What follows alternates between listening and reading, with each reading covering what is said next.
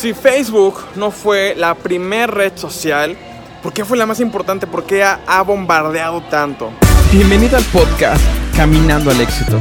Sube el volumen y aprovecha cada minuto de este contenido. Uno de los problemas más graves de cualquier persona, cualquier emprendedor, inclusive ya empresario, es que eh, buscamos muchas ocasiones el dinero, buscamos la gratificación, buscamos la transacción.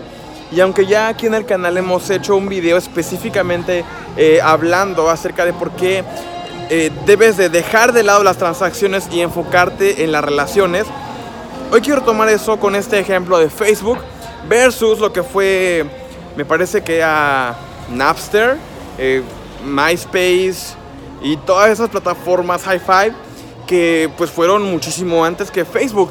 ¿Y cuál fue el, el, factor decisivo para que Facebook triunfara y para que, aunque no fue la primera, pues llegó más lejos? El factor fue el porqué de Mark Zuckerberg. El factor que definió a Facebook es que muchísimas personas se pudieron ver identificadas con el porqué de Facebook. Cuando Facebook estaba creciendo, bueno, la película tal vez está un poco eh, manio, manipulada o muestran otras escenas o tal vez otra parte de la historia. No hay, no hay motivo que oculte que al final lo que eh, Mark buscaba es que toda la gente estuviera conectada. Si al final en la película dan otro, otro trasfondo, pudiera ser al final digo, ¿qué importa lo que haya sido? Lo que, lo que yo quiero hoy transmitir es el poder del por qué. Después veremos si era por la exnovia o lo que sea, eso no importa ahorita. Eh, lo que Zuckerberg buscaba era que, en, que tuviéramos un mundo súper conectado en el que todos estuviéramos oh, enterados de qué está pasando en diferentes lados.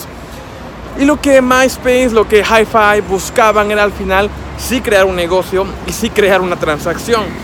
Lo que sucedía o lo que pasó es que las personas comenzaron a verlo únicamente como un negocio, como estos eh, puestos que se ponen en las ferias y que jamás en la vida vas a volver a ver. Únicamente quisiste comprar las papitas, quisiste comprar la botana, pero ya, o sea, no, no estás casándote con la empresa por, por la historia o por el trasfondo o por, lo, por el por qué, ¿ok? Entonces, esta es la diferencia. Cuando tú tienes un porqué fuerte, un porqué que haga eh, combustible en tu emprendimiento, en tu negocio, eso va a definir, porque entonces más personas, más público, más audiencia se va a poder ver identificado con lo que tú estás ofreciendo, con lo que tú generas como valor, versus con las demás compañías que tal vez nada más buscan transac transaccionar o únicamente hacer la nota de mostrador. Algo importante es que puedan ver a tu empresa con una cultura, con un modo de operar que vaya más allá de únicamente entregar y pasar dinero. Siempre busca que más personas se puedan ver identificados con tu historia, con tu cultura, con lo que tú quieres transmitir, con lo que tú quieres comunicarle, en este caso a tu audiencia. Es por eso que muchos influencers han tenido un crecimiento súper, súper rápido, bien orgánico, porque al final ellos están siendo conectados con, con, la persona, porque comparten la misma pasión, porque comparten el mismo gusto. Cuando, por ejemplo, también vemos claramente que hay un montón de marcas que pagan un chorro de publicidad en Facebook y no generan likes, no generan retweets, no generan compartir. Porque al final, pues la gente ya sabe que esas empresas únicamente quieren, quieren vender. Pero cuando vemos a una empresa que automáticamente toda la gente eh, eh, comparte, toda la gente hace like, es porque crea una interacción, es porque está creando una comunidad.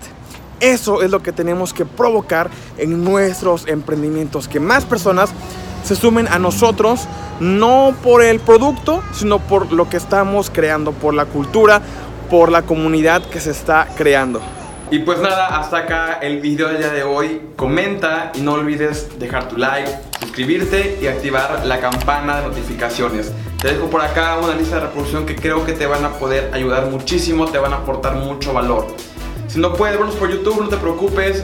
Recuerda que también estamos en Spotify, estamos en Apple Podcast. Nos puedes encontrar como Caminando al Éxito.